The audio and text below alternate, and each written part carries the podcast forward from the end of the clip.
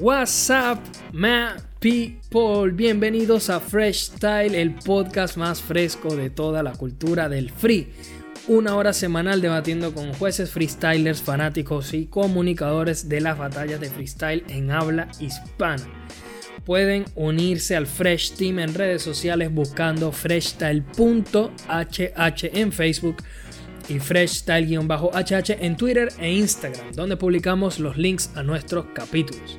Estamos disponibles en un gran número de plataformas de podcast como Spotify, Apple Podcasts, Anchor y muchas otras. Y bueno, para discutir y debatir de todos los temas que se vienen muy pero que muy que muy calientes el día de hoy, tenemos como siempre a dos eh, especialistas de los temas, dos conocedores de esta cultura, directamente desde Perú, el hombre que está intentando ganarse la residencia venezolana con ustedes. Gonzalo. ¿Cómo está mi gente? Un placer estar con ustedes. Y nuestro co-conductor que ya tiene demasiado tiempo aquí debatiendo, poniéndole picante al asunto. Él es juez y organizador de batallas en Venezuela.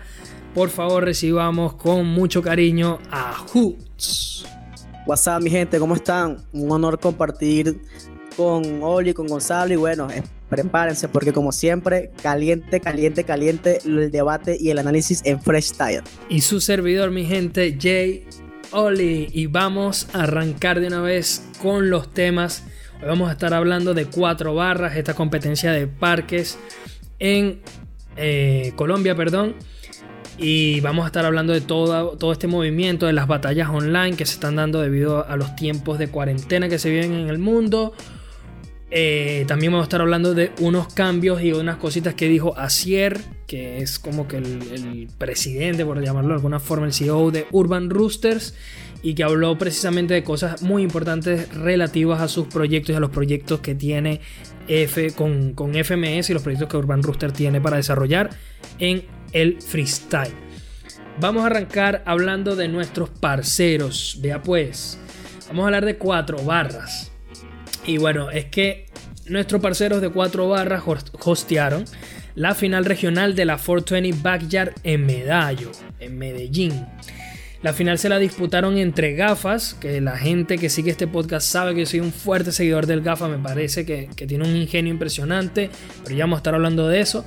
Y bueno, en la final se enfrentó a Big Killa, que ya sabemos que es un gallo que, que tiene una gran experiencia, que tiene gran recorrido en la cultura pero eh, que bueno, que terminó ganando Vikila, eh, que obviamente por su trayectoria puede terminar siendo como que el, favorito, pero viendo eh, lo que venía siendo el Gafas, creo yo que, que, partía un poco más como favorito Gafas, venía de una situación un poco incómoda con el tema de la semifinal, ya que la gente le empezó a gritar tongo después de ganar su batalla, que si no me, si no me equivoco fue contra KG. Pero bueno, Hoots, eh, preguntarte de nuevo por, por cómo viste esta competición de la 420 Backyard, cómo están haciendo las cosas los, muchachos de cuatro barras y qué te pareció al final el, el resultado final. Em, bueno, mira, eh, la verdad me pareció de por sí, eh, como hablamos la última vez, de cuatro barras. quiero felicitar a esta organización porque siento que mantiene la esencia del freestyle y de verdad que sus eventos cada vez me gustan más y aparte también siento que el apoyo del público es totalmente al 100%, yo creo que hasta más y eso me da felicidad y tanto un poquito de, ganas ¿no? de, poder eh, ser parte o poder observar eh, un evento de esa magnitud porque siento que sería algo totalmente fuera de serie. Eh, con esa última batalla, eh, si, te soy, si, te soy sincero, de por sí vi que la gente estaba como que apoyando a gafas, vi que el público vio ganador a gafas. De por sí lo que te puedo analizar de esa batalla, Oli, es que Gafas tuvo un poco más de contenido y quizás un poco más de respuesta, pero sí podemos darnos cuenta que en el primer round Gafas tuvo como un problema de modulación. Lamentablemente no se le entendían algunos doble tempos, eh, quizás se trababa o simplemente no podía fluir eh, cómodamente en la base. Pero en el cambio de Bitkila, al contrario, eh, sí estaba fluyendo un poco más, se le entendía un poco mejor eh, las barras, pero lamentablemente era como siempre lo digo, puros pushline básicos. Lamentablemente no era algo como que de, otro mundo o, o, algo tan complejo que se ganara un plus o digamos algo que te digo yo que, eh, bueno, en mi caso como, como, como, como juez, colocarle un punto extra. Pero hay algo que no me agradó un poco de gafas y es lo siguiente. Em, es que en el momento, en las terminaciones, siento que lo hizo un poco mal, ¿sabes? No lo hizo tan, tan, tan, tan, tan pronunciado como, como, como, lo pudo haber hecho Bitkila. Y creo que eso le pudo haber eh, costado la, la, batalla. Sin embargo, a lo último, si vi a gafas un poco más, más concentrado, como que se volvió al camino y lo vi más atacando, lo vi más hardcore y eso fue lo que me agradó de Gafa. Siento que a lo último sí, tomó el impulso y ya Bitkila se veía un poco como que apagado. Con el resultado, la verdad, no estoy, eh, digamos, eh, descontento. La verdad, siento que los dos vinieron haciendo una, unas batallas bastante ejemplares, bastante buenas pero la verdad es que si evaluamos desde, o evaluamos el evento desde, el inicio, eh, sí vi como que a Bitkila un poco mejor, ¿sabes? Que el Gafas, porque vamos a ir este, analizando o, viendo otras batallas anteriores a, a la final, en donde siento que Gafas lo hizo un poco mal o lo hizo fatal, de que no mereció pasar una ronda en mi opinión, claro está. Pero digamos que no estoy descontento con esta batalla. Eh, siento que cualquiera de los dos que hubiese ganado la batalla va a dar lo mejor en esa, en esa presentación o esa representación. Y de verdad que, que lo que quiero es agradecer a Cuatro Barras por mantener la esencia del freestyle y sobre todo al público que siga apoyando este movimiento porque eso es lo que estas organizaciones quieren, el apoyo del público, porque ellos lo que hacen que esto viva. Claro, claro. Bueno, mano, mira, este, yo estoy, yo estoy de acuerdo contigo porque siento que la final terminó dando por ganador al que fue el mejor probablemente de, o el más regular de todo el día. Creo que Vicky estuvo bastante bien. Eh, la verdad es que como, como siempre lo digo, creo que Gafas es muy ingenioso. Pero en esta final Siento, siento hermano, tengo que decirlo que, que las semis contra KG no le vinieron bien. KG jugó muy bien sus cartas porque fue eh, quizá más populista, no lo digo en un mal sentido, sino que supo conectar mejor con el público. Pero la realidad es que para mí, desde, desde el arranque, si, mal, eh, si mal no me acuerdo, dieron una o dos réplicas. Y ya desde el arranque a mí me gustó más gafas porque me parece que hizo algo mucho más complejo que su rival. Eh, sus rimas fueron más complejas, fueron más ingeniosas. Y siento que le jugó en, contra que el público estaba conectando más con su rival. Entonces, claro, cuando dan este resultado final y él pasa, eh, valga la redundancia, a la final, como que ya no tenía como que el mismo empuje, se le vio como que un poquito desganado. También estoy de acuerdo contigo en que lo mejor de gafas lo vimos al final de, de, la, final. O sea, en los últimos rounds fue donde se, mostró su ingenio, donde estuvo filoso. También aquí esto puede generar un poco de controversia, pero las terminaciones, Hoods, yo siento que la que le tocó a Gafa fue más compleja que la de Vikila. Porque Isis, que le tocó, que fue la que le tocó a Vikila, algo así como que Easy, difícil, crisis, algo así. Eh, es difícil, pero creo que le puede sacar más, más jugo que la terminación que le dieron a, gafas como tal. Pero definitivamente Vikila fue mejor, o sea, manejó toda la batalla de principio a fin. Eh, tuvo más punch, más respuesta, se le vio más suelto. Sencillamente se le vio que tuvo el dominio de la batalla de principio a fin y al final creo que el resultado fue el justo. Pero hermano, destacar definitivamente a todos los freestylers de plazas colombianos que vienen haciendo un gran trabajo. De verdad que KG me gustó mucho también, lo, bien que lo hizo. MC Matt también estuvo espectacular en la semi contra Vikila. Me sorprendió que no hayan dado una réplica porque la verdad me pareció una muy buena batalla. Este, pero bueno, sí, o sea, me parece que, que sigan haciendo muy bien los muchachos, muy bien las cosas los muchachos cuatro barras. Eh, por ahí vi que empezaron a publicar videos de la Shaolin Battles. Pero bueno, no podemos hablar de ellos hasta que terminen de publicar todo. Apenas han publicado un par de, de videos de octavos de final. Pero felicitarlos, hermano. Y bueno, mientras sigan generando contenido para nosotros, sin lugar a dudas, seguiremos dándoles un espacio aquí en este humilde podcast. Así que nada, les mandamos un abrazo y un, el máximo respeto a todos nuestros parceros colombianos. Eh, también ya luego estaremos hablando de lo que fue la final nacional de cuatro barras que se la disputaron entre Ken Single y Iron. Que si no me equivoco, a ver, no hay, no hay eh, publicación oficial de quién fue el ganador de la batalla. Yo me metí en redes sociales para ver si, si los chicos de Cuatro Barras hacían alguna publicación al respecto o no. En los comentarios de YouTube tampoco aparece, entonces eh, no tengo idea quién fue el que ganó, pero tengo entendido que fue Iron.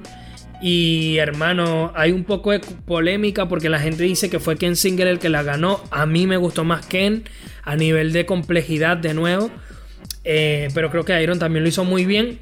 Pero bueno, eso lo vamos a dejar para tocar quizás en el próximo podcast, ya también cuando salgan las batallas de Shaolin Battles. Y aprovechamos y, conversamos un poquito sobre todo esto.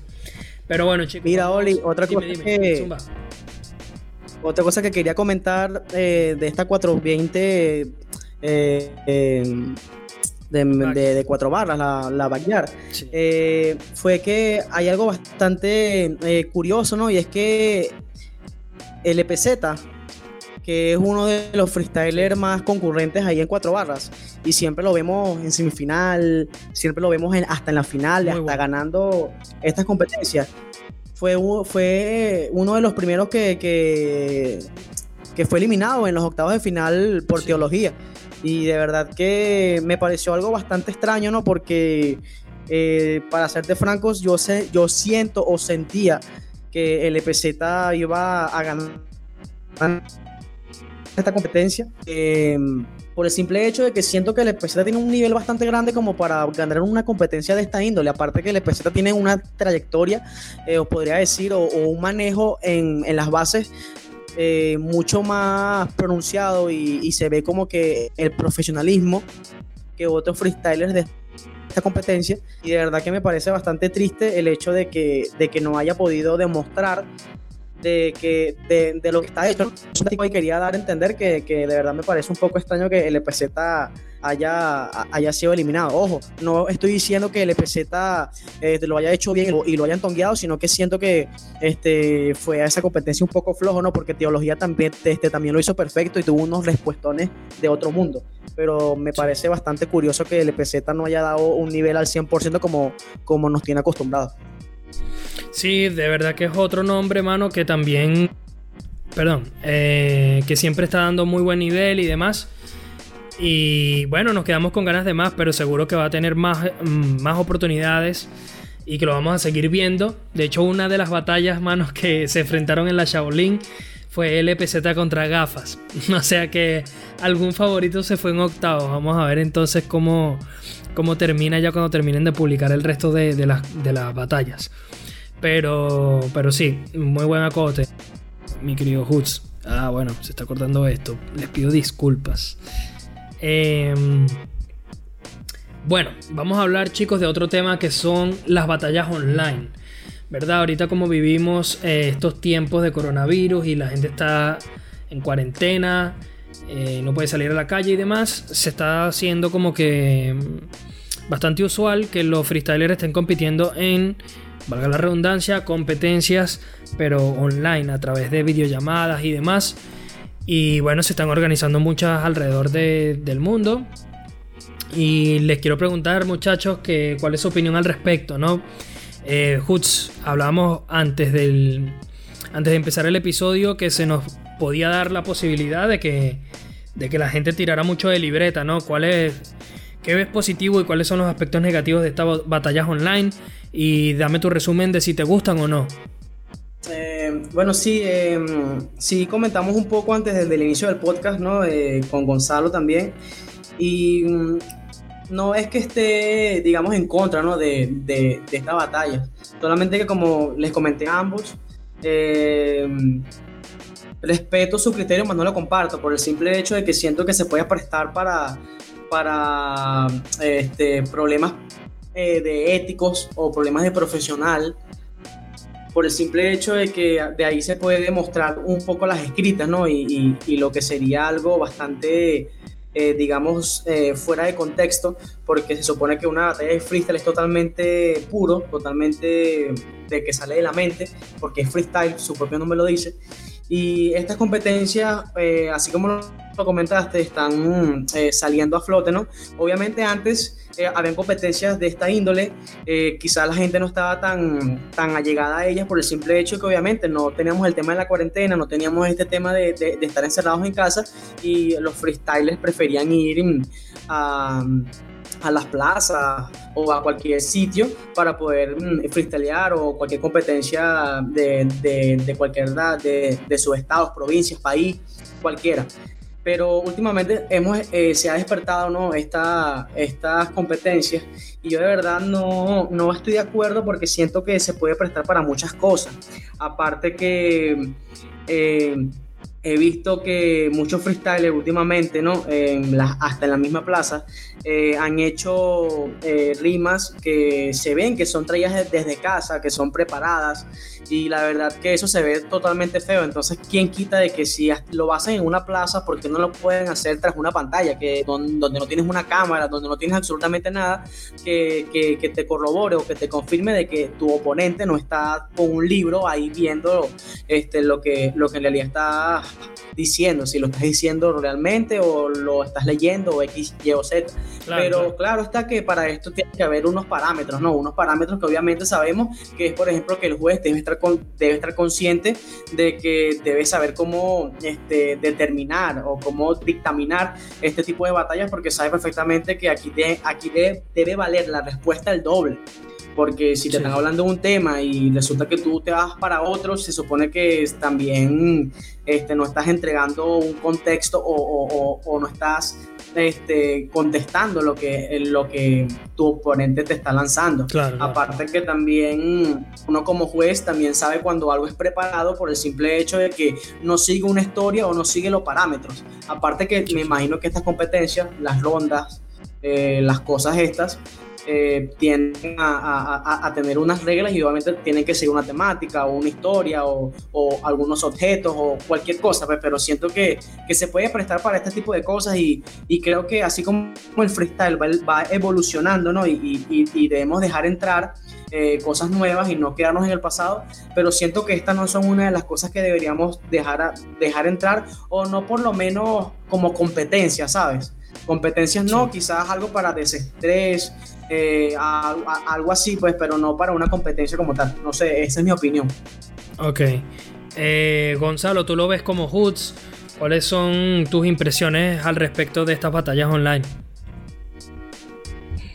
Mm, a ver, yo concuerdo con Hoods en cuanto al tema ético, en cuanto al desarrollo de las batallas. Es decir, me hago referencia al tema de lo que una probable rima escrita que puedan tener los participantes. A lo mejor pueden tener eh, rimas ya escritas, preparadas en un Word y solamente lo están leyendo o repasando.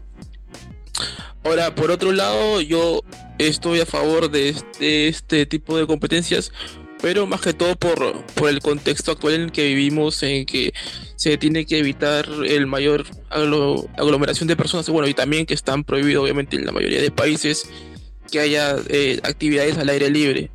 Por otro lado, también considero que si esto se va a mantener después de estos temas de cuarentena, ahí yo sí estaría en contra porque siento que de alguna manera ya el freestyle se estaría desligando del hip hop como cultura en su totalidad. Es decir, que ya no se estaría practicando el freestyle de alguna manera como elemento dentro, eh, me refiero en, la calle, que es donde se, se respira la esencia del hip hop. Eh, por tal sentido, eh, estaría yo en contra si es que se comienza a proliferar este tipo de competencias después de esta cuarentena. ¿no? Yo soy de la idea de que las plazas se tienen que seguir llenando, los parques tienen que estar este, activos con el, tipo de competencias porque también le sirve a los mismos freestylers para poder eh, desenvolverse mejor de cara a una competencia, no sé, donde requiera mayor público o, requiera eh, que tenga un mayor desarrollo de la puesta de escena. Sí, sí. ¿Sigues con nosotros, Gons? Sí, sí, los escucho. Bueno, yo lo que creo, chicos, es que obviamente esto surge como, como algo momentáneo. Que no es que ahora las competencias de free van a ser así, sino que es solamente una circunstancia que está ocurriendo ahorita por todo el tema de la cuarentena. Eh, pero bueno, yo también creo, chicos, que así como, como hay dudas respecto a que puedan haber eh, barras escritas pues también hay competencias en la misma página de Red Bull o, de Urban Rooster para que tú entrenes tu freestyle, ¿no? Por decirlo de alguna forma. Y yo creo que es lo mismo, o sea, puede terminar siendo eh, escrito algo. Entonces, más bien, ya que, ya que ustedes hicieron hincapié en el hecho de escribirse las rimas, voy a devolverles una papa caliente y voy a empezar con Gonzalo. Eh, ¿Cómo sabemos, Gonzalo, que los freestylers profesionales no se escriben rimas? Porque, porque yo creo que el freestyle ha cambiado tanto que hoy por hoy todos, absolutamente todos los freestylers se preparan rimas. Y FMS a mí me parece que es una competencia propensa a que se preparen rimas. Porque si tú te vas a un God Level o un Red Bull donde no tienes ni idea de a quién te vas a enfrentar, es mucho más difícil porque no te vas a estar preparando, o sea, no le vas a dedicar una semana a escribirte rimas y luego estudiártelas todas para 16 rivales posibles, ¿me entienden? Pero cuando vas a FMS es una sola batalla contra un rival y te da tiempo para investigarlo a fondo, para estudiarlo lo más que puedas, incluso para prepararte algún punchline de incluso incluso de hasta pensar alguna respuesta de lo que esta persona puede usar en tu contra. Entonces, más allá de las batallas online, ¿cómo sabemos que el freestyle hoy por hoy tal y como lo conocemos no es escrito ya? ¿Me entiendes lo que te digo? Entonces, te suelto esa papa caliente, Gonzalo. Quiero saber tu opinión. A ver, en primer lugar, yo creo que lo que antes, o sea, antes, cuando alguien eh, la tenía preparada, lo consideramos que la tiene escrita. Creo que en la actualidad ya no es tanto escrita. Creo que el freestyle se ha desarrollado tanto que lo que en la actualidad llamaríamos escrito sería eh, tenerlas pensadas con antelación. Exacto. Ahora, como tú me dices, sí, es muy, es muy probable que alguien este, se las tenga preparadas en FMS, sobre todo cuando recurren al mismo recurso eh, en tu contra, ¿no? El, ejemplo típico de RC Mono, Sasco Violador y Mister Ego Ladrón o Borracho, ¿no? Eh, pero yo creo que ya, este, bueno, también de alguna manera cuando una persona ya está más curtida viendo batallas durante años o está experimentando eh, el mismo freestyle en directo sabe ya discernir eh, cuando algo está muy, muy este, escrito. Por ejemplo, este, eh, cuando el minuto de, Papo contra Cacha, creo que este, para mí, o sea, creo que está muy, muy preparado o muy pensado por el, por el simple hecho en la forma en que cómo se ejecuta ese minuto, que está tan pulido, tan pulido que que me deja hasta ahora dudas de que sea, haya sido de, de forma natural, ¿no? En ese instante, ¿no? Yo, yo, yo estoy en desacuerdo por completo, Gonzalo, porque yo creo que ese minuto fue improvisado por completo. Primero porque no tiene acotes demasiado... Eh, silenciate un momentico, porfa no tiene acotes demasiado importantes. O sea, no es que tenga un punchline con doble sentido, sino que tira puras barras simples Papo es alguien que se caracteriza por fluir la base de esa forma. O sea, es que no le dice nada. ¿Sabes lo que te dice? Como que eh, dicen que Cacha me la agita con su facha vietnamita, mientras que baila guaracha con su chancha la gordita. O sea, es como que muy. No le dice nada, ¿me entiendes? O sea, para mí está fluyendo muy bien la base, pero no es algo a nivel de punchline. Eh, que yo diga, wow, esto es increíble. Yo les pongo un ejemplo. Para mí, Gasir, incluso el mismo Chuti, son ejemplos de freestyler que se preparan los punchlines. Porque tener una capacidad para crear un doble o un triple sentido en, milésimas de segundo ya es algo que roza lo absurdo, ¿me entiendes? Es demasiado complejo. Y por ejemplo, eh, se ha visto, no tanto en Chuti, porque Chuti es como un robot, es como una especie de Robocop del freestyle pero sí con, con Gasir, por ejemplo, porque yo a Gasir le he visto. Eh, yo a Gasir le he visto hacer patrones impecables, con muchas rimas certeras, con mucho punchline, con doble sentido, y le ponen una temática y se, le va la coherencia, se le va el punchline, o sea, se le va absolutamente todo. Se sale de la temática. Entonces, ese tipo de cosas me hacen pensar a mí que esto, que estos tipos lo que hacen es preparárselas. ¿Me entiendes? Entonces, no estoy tan de acuerdo allí. Eh, entonces, bueno, le paso la pelota a Hutza que nos dé su opinión. Eh, bueno, mira, eh, de verdad es un tema bastante profundo y bastante, digamos, importante, ¿no? Porque quizás algunas personas se querrán saber o, algunas personas tendrán como que ese misterio, ¿no? Saber si Chuti se las escribe, saber si Blon se las escribe, si Papo, Asesino se las escribe, me explico, porque o sea, son freestylers de verdad que, que, tienen unas barras con doble, triple sentido que tú dices, wow, o sea, ¿cómo puedes llegar a esa magnitud de, de crear una barra o crear un, o crear un compás que de tal modo se te ocurra en ese momento y tú digas, wow, sí, de verdad que esto es al momento, ¿no? Pero hay algo que, que, como dijo Gonzalo, ¿no? Y es que pienso que la trayectoria de, de, del freestyler lo ayuda a discernir las cosas. Por ejemplo, eh, digamos que eh, yo tengo conocimiento en algún tema, ¿no? y la verdad es que yo le quiero buscar una algo semejante a mi, a mi oponente y entonces yo simplemente uso el tema que yo conozco a profundidad y lo convierto en una buena barra con un buen push line y entonces ahí tengo una barra con doble sentido o hasta con triple sentido y tú dices, wow, sí, es, es extremadamente buena. Pero yo pienso que hay barras que no se las escriben eh, sino que simplemente las tienen pensadas y al momento ellos hacen este como que le ponen su flow, le ponen su skill para que suene a eso me refiero. A eso me refiero, no escribírselas, sino eh, prepararse las rimas, ¿me entiendes lo que te quiero decir? Y de hecho te pregunto. Exactamente, pero eh, yo digo que para tú poder saber. Dale, dale. Ajá. No, nada, que te, iba, a preguntar. Para poder saber que un freestyler se las limas. No, te iba a poner como ejemplo lo que decía Gonzalo. Que Gonzalo dice que el minuto de Papo es preparado y yo digo que no lo es. Entonces, yo creo que Gonzalo y yo, sin querer eh, ser demasiado arrogante, pero hermano, tenemos muchísimos años viendo freestyle. Nosotros vemos freestyle antes del parón de Red Bull, que fue cuando yo descubrí el freestyle. Me consta que Gonzalo también. Sin embargo, ambos tenemos perspectivas distintas, ¿me entiendes? Entonces, eh, ¿cómo sabes? Es que al final se trata de eso. O sea, ¿cómo sabes que está escrito y que no? Yo ya he llegado a un punto donde he tenido que hacer la paz con las rimas escritas. O sea, yo hoy todo lo que escucho, yo tengo que considerarlo freestyle. Porque, porque yo sé que hay muchas cosas preparadas y si al final nos ponemos exquisitos de que esto está preparado y, y, y esto no, o sea, podemos terminar cometiendo muchos errores. Eso es lo que quiero decirte, ¿me entiendes? Por ejemplo, desde. Yo recuerdo haber publicado un tweet antes de la final nacional de Red internacional de Red Bull del año pasado, la que ganó Bennett. Y, dije: Bennett va a salir campeón diciendo eh, entré como reserva y me fui como campeón. Y así terminó, y así terminó coronándose campeón. Entonces, ¿soy yo el oráculo? No. ¿Leo el futuro? No.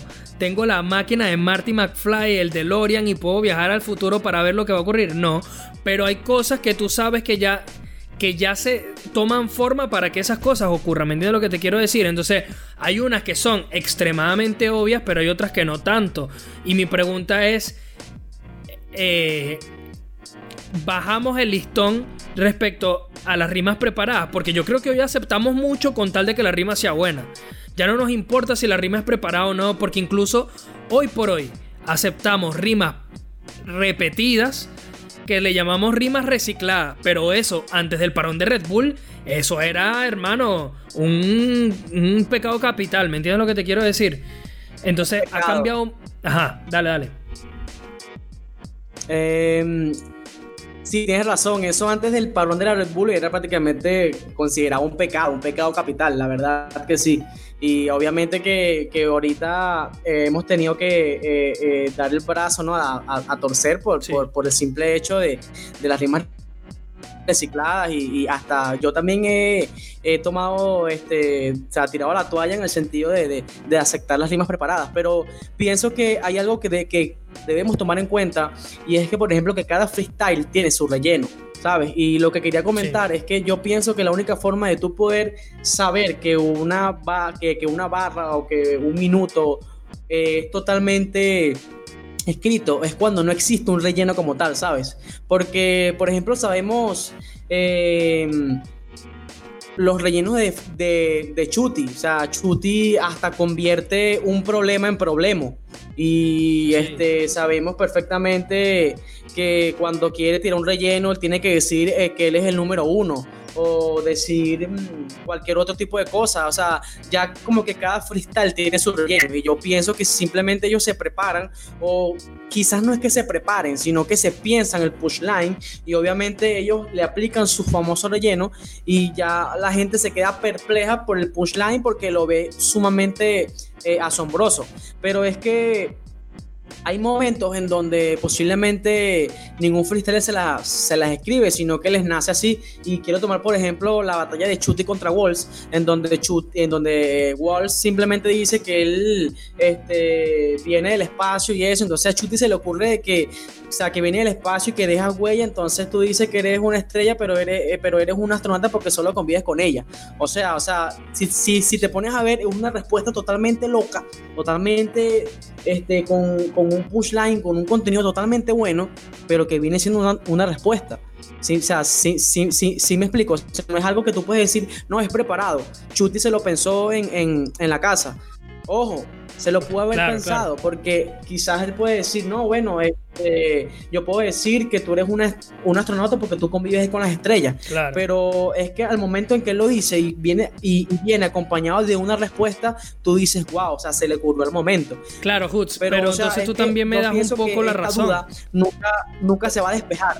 Claro, exacto. A, a eso, eso justo que acabas de decir es a lo que yo quería llegar que nunca se va a despejar la duda porque al final no sabemos qué es escrito y qué no. Siempre podemos tener nuestras sospechas y también podemos tener fe ciega en los freestylers. Pero al mismo tiempo no hay una forma que tú puedas identificar quién se las escribe o no. Hay, hay patrones cosas con las que tú a lo mejor puedes identificar alguna rima o algún comportamiento que tú dices, esto está muy extraño. Y mientras más conozcas, más conozcas a un freestyler, obviamente eso te da más argumentos para decir si está escrita o no. Pero, pero yo creo que la conclusión es esa. Yo creo que la conclusión es nunca podemos saber con certeza. A no ser que el freestyler salga, salga y, la, y lo diga. Pero bueno, Hutz, solamente te quedó contestarme una última cosita, rapidito, que es eh, Papo se escribió el minuto contra Cacho o no? Cortito y al Bueno, hermano, mira, para, para, para hacerte lo más sincero posible, yo siento que el, el inicio de ese minuto es totalmente un relleno, eh, digamos, eh, utilizado, ¿no? Un, relleno rápido que él utilizó para poder decir lo que él ya se había pensado en, nombrar a, a Cacha como la bestia del llanto. O sea, siento que fue mm. un minuto que no fue preparado, más que el pushline, sí como que venía ya pensado desde hace tiempo, pero que el minuto completo okay. es preparado, no siento que haya sido preparado. Ok, ok. Pero sí tenía cositas, piensas tú. Interesante, interesante. Eh, bueno, chicos, voy a hablar eh, sobre, o vamos a hablar sobre unos cambios que se vienen en FMS y en Urban Roosters. Eh, toda esta información la estoy sacando a raíz de una entrevista que Asier, Asier es como que el, repito, no sé cuál es su cargo o su rol, pero sé que él es uno de los eh, organizadores o de, de los representantes de Urban Roosters y quizás el más importante. Y bueno, él estuvo concediendo una entrevista a nuestros amigos de Agili Rap Mental, que los invito a que vayan a su canal de YouTube porque la verdad es que tienen un muy buen canal y vienen haciendo entrevistas muy interesantes también. Aparte de que hacen un estudio muy interesante y tienen un podcast de, de muchísimas batallas y demás. Les invito a que lo vayan a ver. ellos hicieron una entrevista a Cier y bueno, dejó varios títulos muy, muy importantes. Eh, vamos a empezar con lo que es la segunda división española. Asier dijo que se había considerado hacer una segunda división de España. O sea, la FMS va a tener su primera división. Claro, en, él dijo que bueno, que, a nivel económico que no le salía tan rentable y que mm, ahorita con todo el tema que está pasando con el coronavirus y demás, que, que lo ve como inviable pero que es un proyecto que tienen y que quizás en el futuro estemos viendo una segunda división.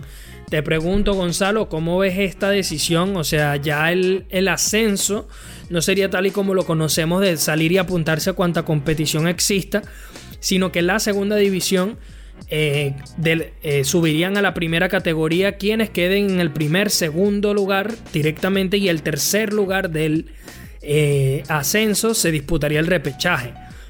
Eh, y entonces en este caso, las competiciones que tienen puntos asignados y demás te garantizarían un puesto en la segunda división. ¿Cómo ves esta iniciativa? Y si te gusta, pues como, como idea para otras ligas, el hecho de hacer una segunda división.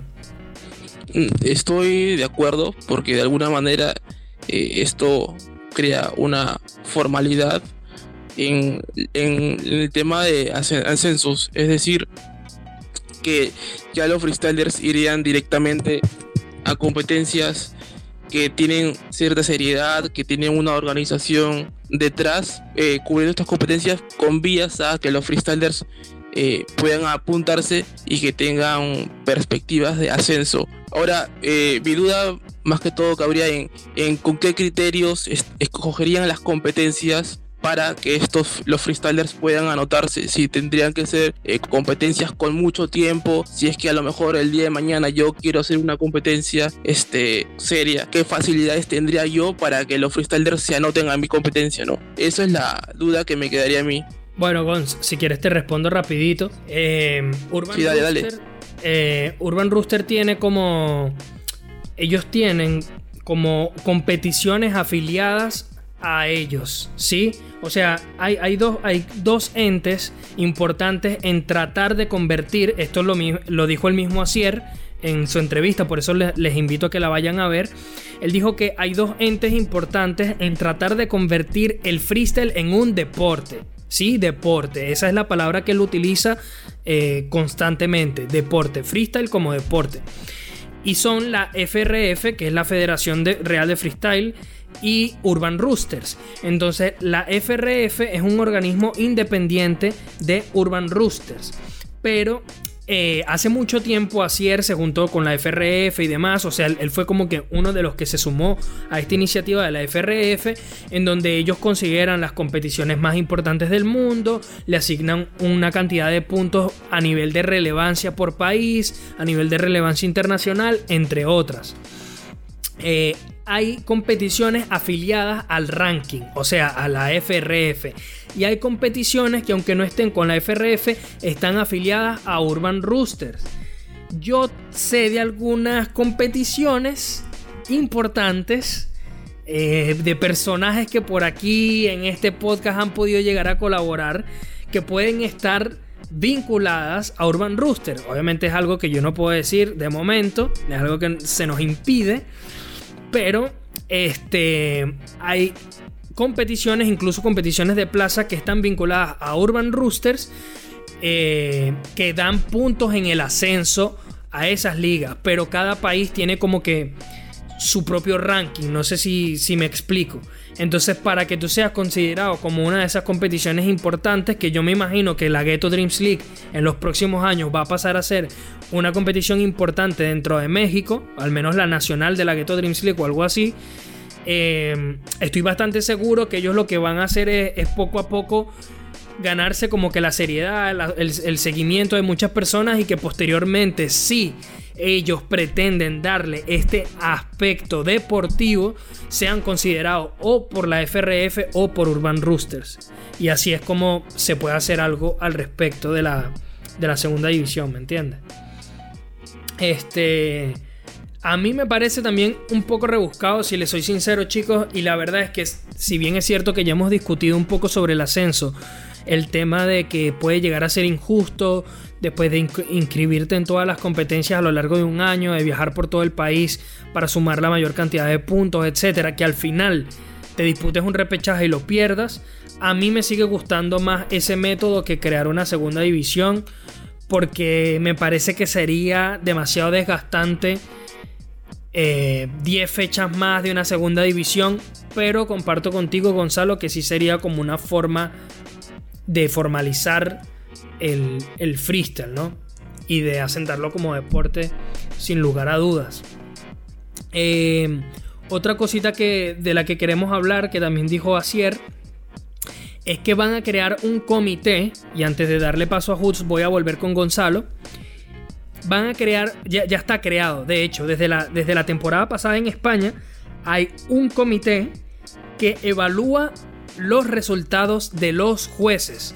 Y Urban Rooster está tratando de crear un programa para que se inscriban jueces y ellos desarrollen como que un algoritmo, una inteligencia artificial que desarrolle perfiles de jueces. Entonces, vamos a suponer que Capo, porque este fue el ejemplo que puso Acier, vamos a suponer que Capo se marche de la FMS, que la inteligencia artificial te diga, mira, estos son los perfiles similares a lo a como vota Capo. Y entonces en base a esos perfiles ellos escojan a los próximos jueces. Incluso gente, porque lo que se la pregunta vino dada porque se le preguntó a Cier si veríamos jueces que por ahora no tengan como que mucho seguimiento o personas que por ahí no se ven ya dentro de la cultura del freestyle, pero que en un futuro formarán parte de... Y ellos dijeron que a raíz de este comité, primero que nada, van a evaluar los resultados de los, eh, de los jueces. O sea, si haces una temporada en la que se te ve que tienes como que un condicionamiento o estás tratando de ayudar a algún freestyler o cosas así, te van a estar estudiando. Y lo próximo es que van a tratar de crear una inteligencia artificial que desarrolle perfiles de jueces, perfiles de jueces y que les permita a ellos seleccionar mejores jueces para su competencia. ¿Qué te parece a ti, Gonzalo? A mí me voló la cabeza. Eh, dale, hermano, este, bueno, considero que, que antes de, escoger a cualquier persona con, con cierto perfil, eh, primero quiero considero que esa persona tiene que tener experiencia eh, deliberando en, en otras competencias previas, ¿no? Antes de ser preseleccionado a cualquier evaluación en, mediante cualquier software. Ahora, por otra parte, eh, considero que, no, sé qué tan infalible puede ser estos tipos de, software en cuanto a lo que buscan en un juez, es decir, en la similitud del juez al que, al que desean escogerlo. En este caso tú me ponías el ejemplo de Capo, no sé qué tanta similitud pueda tener o qué tanta efectividad pueda tener este juez a elegir. Ahora, por otro, por otro lado, sí considero que puede ser este, muy determinante este tipo de software al momento de evaluar el tipo de decisiones o el tipo de evaluación que tiene cada juez. Es decir, que nos puede ayudar a determinar algún posible fallo o algún, posible fallo con adrede que pueda tener un juez o alguna mala intención en favor de algún freestyler. Dale, Hutz, dale. Eh, bueno, mira, mi opinión al respecto de esto me parece que será un poco tajante, ¿no? Y bueno, este, para los que nos escuchan de, edades menores, me disculpan bastante, por favor. Em, pero yo siento que este tipo de, acciones eh, no le traerán nada bueno a las competencias de freestyle. Sí saben muy bien que una de las cosas que se deben acomodar o que se deben tomar en cuenta a, los preparativos es eh, encontrar jueces totalmente capacitados o calificados para poder eh, analizar, poder mm, este, dictaminar una batalla y no guiarse por el populismo, no guiarse porque es mi amigo, es mi hermano, sino que ser totalmente... Eh, eh, ser totalmente objetivo, ¿no? Cumplirle sí, este, pero, toda esa... A ver chicos, permítanme que les interrumpa de nuevo. Urban Rooster está implementando un comité para evaluar freestylers. O, eh, freestylers no, jueces. O sea, ellos están analizando a sus propios jueces. A mí eso me parece positivo. Porque están diciendo, yo quiero ver si mis jueces están votando bien o no están votando bien. O sea, a mí me parece bien. Yo no veo malo que haya un comité. Eh, se está escuchando un eco por allí, chicos. Eh, no veo, yo no veo malo que, que, que haya un comité. Y la inteligencia artificial no te va a decir si el que está votando está votando bien o está votando mal. Lo que te va a decir es, si yo quiero un juez estricto para mi competición, en, este en esta parrán de jueces que yo tengo aquí inscrito, quienes tienen este perfil. Y yo creo que eso puede ser bueno porque te puede ayudar a ti en, trabajar en un, en un, jurado equilibrado. Ah, mira, este puntúa el flow, este es más de punchline, este tipo es más estricto, este es más benevolente. O sea, al final te permite trabajar en perfiles que te, que te pueden ayudar o no a tener un, jurado más calificado. Eh, no estamos diciendo que van a agarrar a cualquier loco ellos van a tener unas pautas, unos requisitos y en base a esos requisitos eh, se terminará inscribiendo, gente. Que yo me imagino que esto va a ser un curso. A, lo mejor como una licencia de entrenador de fútbol, ¿no? Que tú tienes que hacer un curso, pasar unas pruebas, presentar unos exámenes y si te ven calificado, pues te dan tu acreditación de juez de Urban Rooster. Y cuando te necesiten, a lo mejor levantan el teléfono y te dicen, Hoods, tú estás inscrito con nosotros y tienes el carnet, sí. Bueno, mira, necesitamos un juez para FMS Andes eh, que tenga tu perfil. Entonces vente para acá. ¿Me entiendes lo que quiero decir? Eh, bueno, mira, em, por otra parte, eh, sí es bueno que, que, Urban Rooster tome estas medidas por el simple hecho de que sí se han tenido comentarios totalmente malos de algunos jueces y pienso que estén ahí chequeando lo que cada uno de sus jueces hagan es totalmente eh, bueno y que traerá buenos resultados a cualquier competencia. Eh, pienso que es algo que, que, debieron hacer desde hace mucho tiempo por el simple hecho de, de aliviar estas polémicas que, que, se han tenido.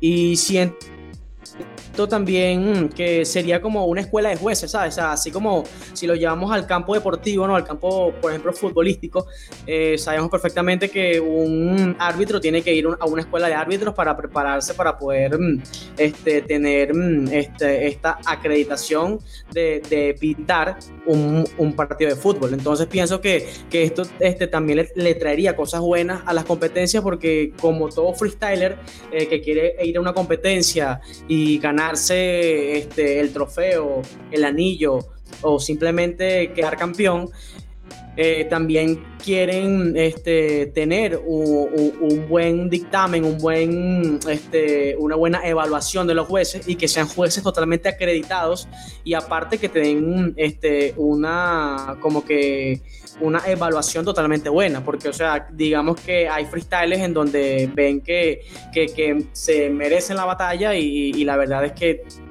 obtienen otros resultados eh, por parte de los jueces y si sabemos o, a veces concordamos ¿no? con, con, que estos jueces dieron un resultado totalmente este, absurdo y la verdad que esto le traería bastantes buenas cosas a Urban Rooster, aparte que también a, a, los futuros este, jueces, ¿no? También, eh, y, que, y también me, me incluyo ahí porque es como que una oportunidad, ¿no? Que también Urban Rooster le dé, este, o le abre el camino, o le abre las puertas a otros jueces y no simple, y no más de lo mismo, porque si ellos quieren expandir un poco más lo que son estas competencias, no solo eso, sino lo que tú también mencionabas de, profesionalizar al juez eh, dentro de las batallas. ¿Me entiendes? Porque esto termina haciéndose como, como tú bien dijiste, como una escuela de jueces. O sea, lo que se pretende es profesionalizar al juez. Decir, mira, yo soy juez tengo este carnet y estoy acreditado por Urban Rooster y soy competente para ser juez en tales competiciones. Eso a mí me parece, claro, por un lado estaría estaríamos alejándonos un poco de lo que es el hip hop, ¿no, Gonzalo? Pero por otro lado, pues se está profesionalizando más aún la profesión, si se quiere llamar profesión, oficio o el empleo de ser juez dentro de una competición de free. Sí, hermano, o sea, totalmente de acuerdo en ese sentido en lo que estás planteando, ya que ahora último siempre vemos resultados muy polémicos que dejan en dudas el transcurso de, alguna batalla, o a lo mejor con esto se puede evitar eh, réplicas innecesarias que sí determinen el transcurso total o la evaluación global de una batalla. Entonces, en tal sentido, o sea, sí estaría bastante bueno eh, una, por así decirlo, escuela de jueces. Bueno, chicos, y ya con el último no, tema. Eh, dale, dale, dale. No, y, otra cosa que también trae buenos resultados esta acreditación a los jueces es que, por ejemplo, eh, aquel que, que, incumpla ¿no? con, con, las reglas, me imagino que así como está acreditado también este, merece una sanción. Sanción como por ejemplo este, no este, ser juez en batallas por tanto tiempo o simplemente este, quitarle su carnet o, o, quitarle su acreditación de, de, ser juez de batallas. Y pienso que eh, ahora que un freestyler vaya a una batalla, digamos que está un poquito más este, este, digamos, tranquilo por el simple hecho de que sabe que si pierde una batalla por una mala decisión de, algún jurado y entonces ahí tienes a, las personas que, que, que, están inspeccionando de Urban Rooster y ven que el juez lo hizo mal, entonces ya el juez, ya el juez tiene su, su amonestación o simplemente ya para el próximo evento no forma parte de la competencia y ya como que el, freestyler eh, se quita un gran peso encima. Entonces yo pienso que esto también es un factor que, que le puede favorecer tanto tanto a los freestylers y, tanto también a la escena del freestyle por tantas polémicas que se han visto, ¿no? O sea, pienso que, que, también tiene su, su, su, visto bueno por esa parte. Por supuesto, hermano, claro que sí. Eh, bueno, chicos, y ya con lo último, porque solamente nos quedan cinco minuticos. Eh, otra de las cosas de las que habló Asier es que en su planificación para el año que viene estaba poner en marcha el proyecto de la FMS Andes, en el cual iban a meter a varios países. Eh, obviamente en, un principio se estaba considerando meter a Perú, siete freestylers peruanos y tres freestylers extranjeros. Que esos tres freestylers extranjeros supongo yo que eran Letra, Balleste y algún otro freestyler, si no me equivoco, de Ecuador. Considerando que ya Perú tiene su propia FMS, em, de todas formas se quiere llevar a cabo la FMS Andes. ¿Y que, en qué hizo hincapié Acier? Dijo que obviamente Venezuela, por la situación que está viviendo, más que todo se centró en Venezuela diciendo que bueno, que por la situación que atraviesa el país es muy difícil pensar que se puede hacer una FMS en un país como Venezuela, una, una FMS completa, ¿no? Porque económicamente es inviable, etcétera pero que ellos también tienen una visión del freestyle que va más allá de enriquecerse o de hacer dinero. Entonces que ellos quieren entregarle eso al freestyle y que en estos países donde está costando más hacer una FMS, al menos poder juntar a varios países que le permita a ellos desarrollar su escena. O sea, tener países como Colombia, Venezuela y quizás lo que se hablaba de esta FMS Caribe también, como Costa Rica, Puerto Rico, Dominicana, Cuba, tener freestylers de varios países para que puedan seguir teniendo una FMS y formando parte del movimiento del free de alto nivel. Entonces, bueno, lo positivo chicos, obviamente es que Asier quiere una FMS Andes en la cual bueno, yo como venezolano me siento súper contento de que, de que se le dé un espacio a los freestylers venezolanos. Creo que esto haría crecer muchísimo la cultura dentro de Venezuela. Y bueno, hermano, no sé, quiero saber cuál es su opinión respecto a esta noticia. Empiezo contigo, Gonzalo.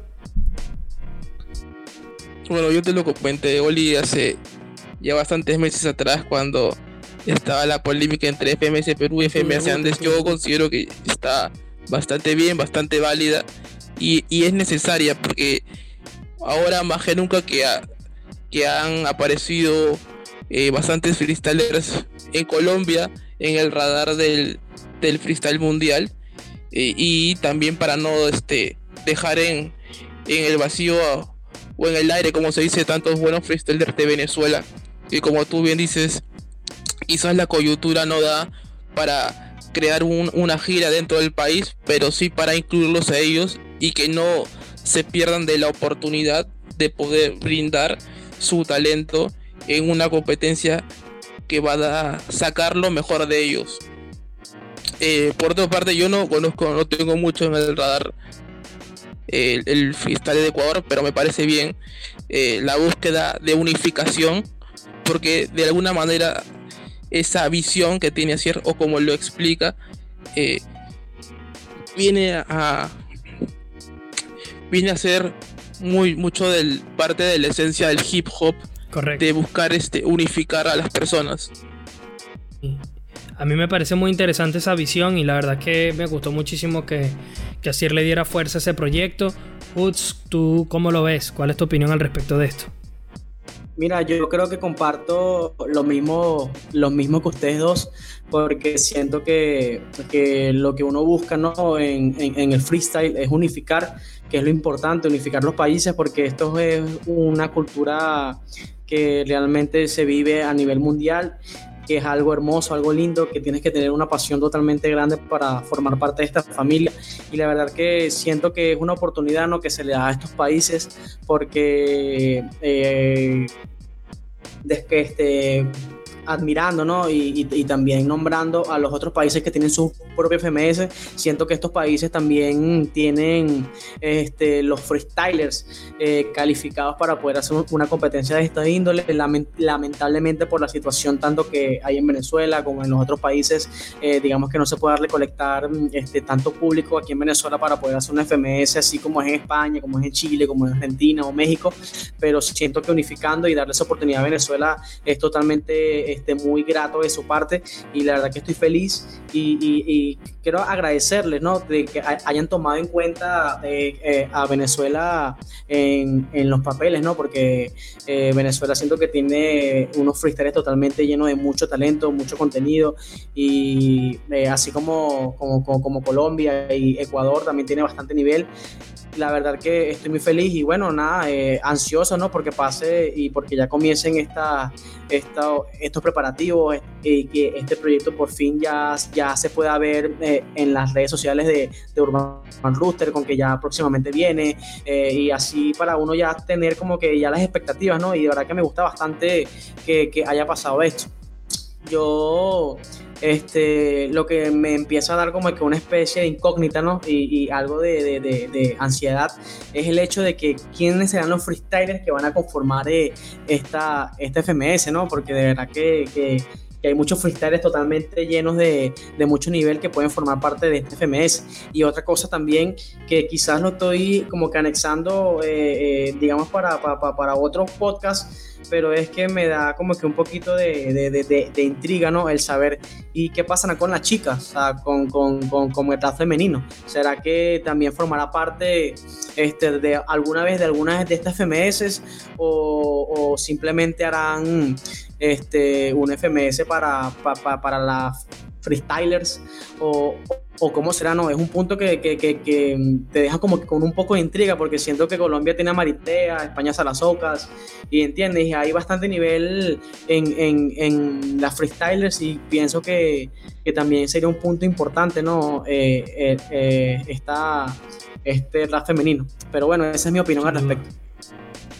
Bueno, sí, la verdad chicos que, que bueno, me gustó el, el episodio de hoy cargado de contenido, tuvimos varios temas para comentar, algunos más simples de explicar que otros. Pero bueno, eh, les agradecemos una vez más por estar con nosotros a toda nuestra audiencia, a todo nuestro público. Recuerden que tienen episodios nuevos todos los viernes. Eh, para escuchar este podcast tienen disponible Spotify, Apple Podcast, Google Podcast y otras plataformas. Los links los consiguen en nuestras redes sociales, Facebook, freshtal.hh, Twitter e Instagram, freshtal-hh. Estaremos con ustedes la próxima semana. Eh, sigan a Gonzalo en Twitter como su pai, Gonzalo con Y. Y tienen que seguir a Hoots como Humberto de FTS en Twitter y Hoots.chh en Instagram. A mí, bueno, me consiguen metiéndose en las redes de Freestyle. Ahí van a conseguir links y etiquetados soja y a, mi, a mi avatar. Eh, como siempre, mi gente, vamos a estar con ustedes la próxima semana. Gracias por acompañarnos. Stay fresh.